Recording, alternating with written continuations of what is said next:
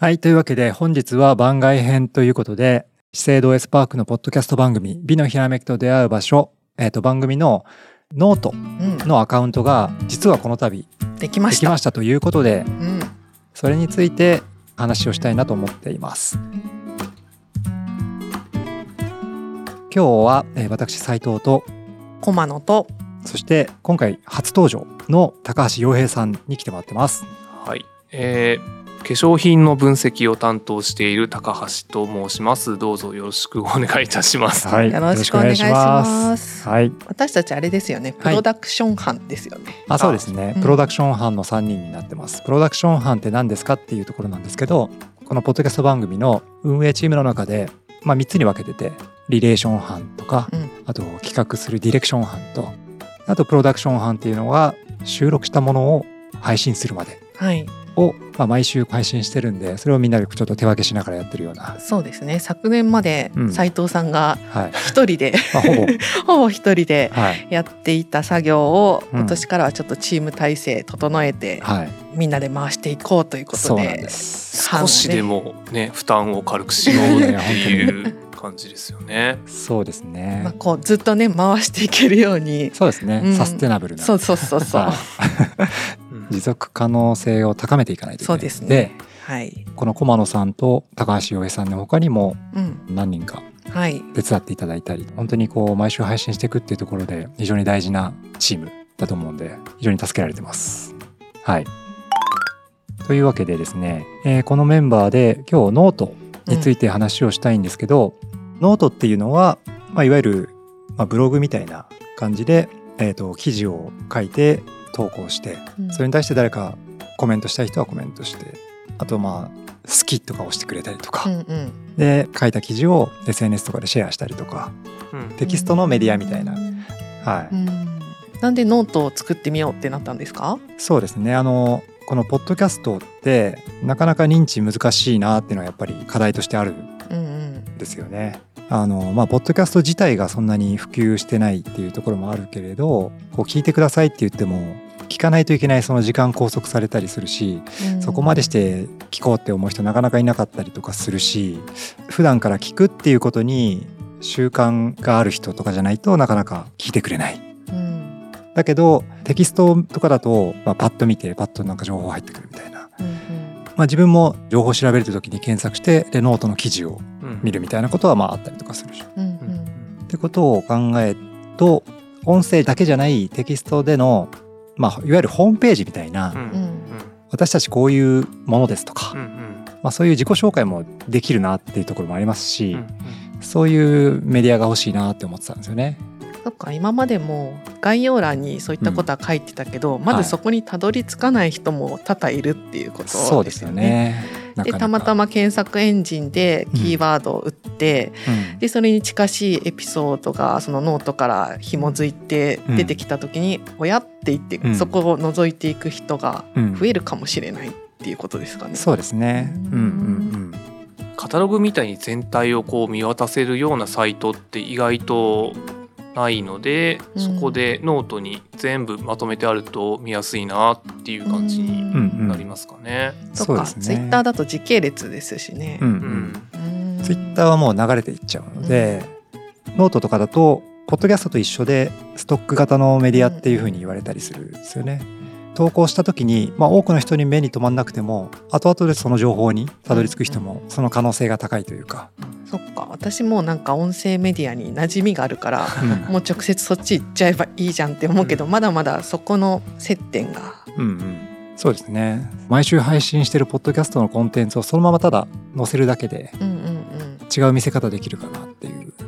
あとはテキストで補足できる情報とかを書けるっていうのがうん例えばイベントに参加したとかっていうレポートを、まあ、文字でもあるいは写真でも残しておこうっていうことも動機としてそうですね。あったのかなって聞いてます、ね。そうなんです、そっか今は配信エピソードをペタッと貼ってるだけですけど、はい。今後そういうん。うプラスアルファも見据えていると。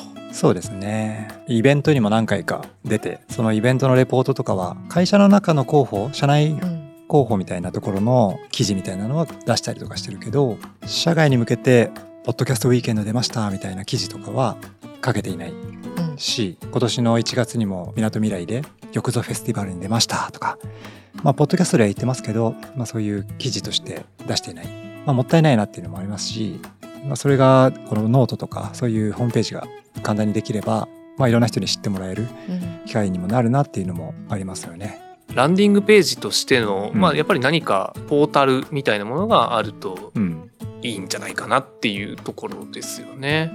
ランディング記事って何ですか？ランディングなんかやっぱり全部まとまっているようなものがアーカイブ的なところがあってここに行けば全部網羅されてるよっていうのがあると、まあ、見に来た人があこういう記事もあるんだみたいなこう芋づる式に手繰り寄せることができるみたいな、ううんん。うん、そういう場があるといいのかなっていうね。ことでノートを開設ししました。なるほど。いやいやぼ僕が開設したんじゃないです。け ど確かに。あと私たちいろんな人が出てるけど、まあ、誰が何やってるのかちょっと分かりにくかったり確かに。運営メンバーですら誰がいるのかよく分かんないっていうような。パーソナリティもね毎回変わりますし、変わったりするし。っていうのもあるのである程度このメンバー紹介みたいなページがあると分かりやすくなるなーっていうのもあったりうんうんうんしてます。そういった構想がうんあるんですね。はいあとその配信してるエピソードも結構いろんなコンテンツがあるんでうんバラバラなんですよね。うんうんうんそれが例えば社員ゲスト会はこれですみたいなうんくくれるんですよねマガジンっていう機能で、まあ、そういう使い方もできるのでなんか分かりやすくなるかなと思うんですよね。確かに今エピソードも着々と増えてきてるのでそうですね。どれがピンとくるかなっていうのが、うんそういうキーワードだったりエピソードの特徴によってうん、ギュギュッとヒットされるとうん、アクセスしやすいかもですね。そうですね。であとですねあのノートだと、まあ、コミュニティを作る機能とかもあるんですよね。うーん例えばこの美のひらめきと出会う場所のメンバーシップみたいな、うんまあ、将来的にあのリスナーの方々とかこの番組のファンの方とかが増えてきたらそういうコミュニティとかもできるようになったらいいなっていうふうには思ってたりします。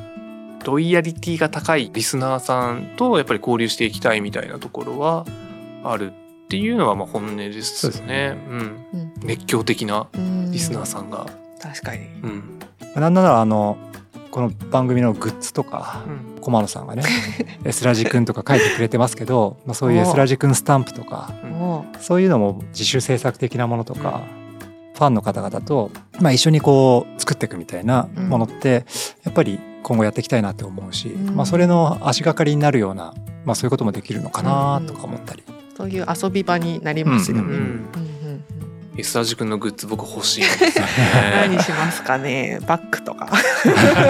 T シャツとか。あ、T シャツ着ますか。でも浴造フェスでもうん。ステッカーというかシールが子どもたちに好評だったということそう。で、シールとかもねいいかあれはもしれないねあのキャラクターやっぱ子供受けはすごくいいですよね子供のね体型だからうん。親近感あるんじゃないですか、ね。そうそうそう。まあそういういろんな展開もね研究員だから研究するのは当たり前なんですけど、うん。あこんなこともやるんだっていうかできるんだみたいなところがやっぱり面白かったりそれやってる人が楽しかったり、うん。まあ、そういったところがこう少しでも出せて、まあ、それがある程度許されてるっていうのってなんかすごくいいなと思うんで、そうですね。う、ん、怒られない範囲でやっていきたいですよね。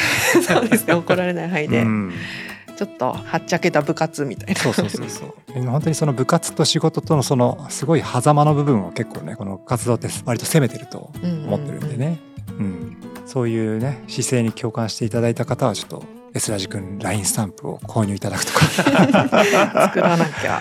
ぜひぜひお買い求めください。そうですね。そう。ままだないですけど。はい。まあ、というわけで今日はあのこんなところでですね、まあ、ぜひノートあの今のところ同じコンテンツを上げるみたいな形になってますけど、まあ、ゆくゆくはそのこの運営メンバーの誰かがそれに対するコメントだとか編集後記みたいな。編集後記みたいなのとか、なんかそういうこともできたらいいなとか思ったりしてるんで、まあ、ぜひこのノートのアカウントもフォローしていただけると、えーただただ嬉しいですね。そうですね、はい、あとは多分普段聞いてる方は、うん。まあ私みたいにそこ行かなくても聞くと思うんですよね。うん。だからなんかこうおすすめしたい時にうんあんまりこう音声メディアに馴染みがない方だったりした場合に先にノートから入ってもらった方がうん分かりやすいっていうのはあるかもしれないなって聞いてて思いました。そうですね。まあ、ノートを開設しますけど、まあ、引き続きあのお便りの方もですね募集しておりますのであの番組概要欄にあるお便りフォームからお寄せいただきたいと思ってます。まあ、ツイートもですねあのハッシュタグピのひらめきでツイートしていただけると非常に嬉しく思います気に入っていただけましたら番組のフォローもよろしくお願いします Apple Podcast や Spotify でお聞きの方はアプリでこの星評価とかレビューをかけたりとかするので、まあ、ちょっとそれをしていただけると私たちの励みになりますのでお願いしたいと思いますまたあのスタンド FM ではいいねとかですねあとコメントも書けるようになっていると思いますのでコメントもお待ちしておりますじゃあ今日は駒野さん高橋さんありがとうございましたありがとうございました。ありがとうございました。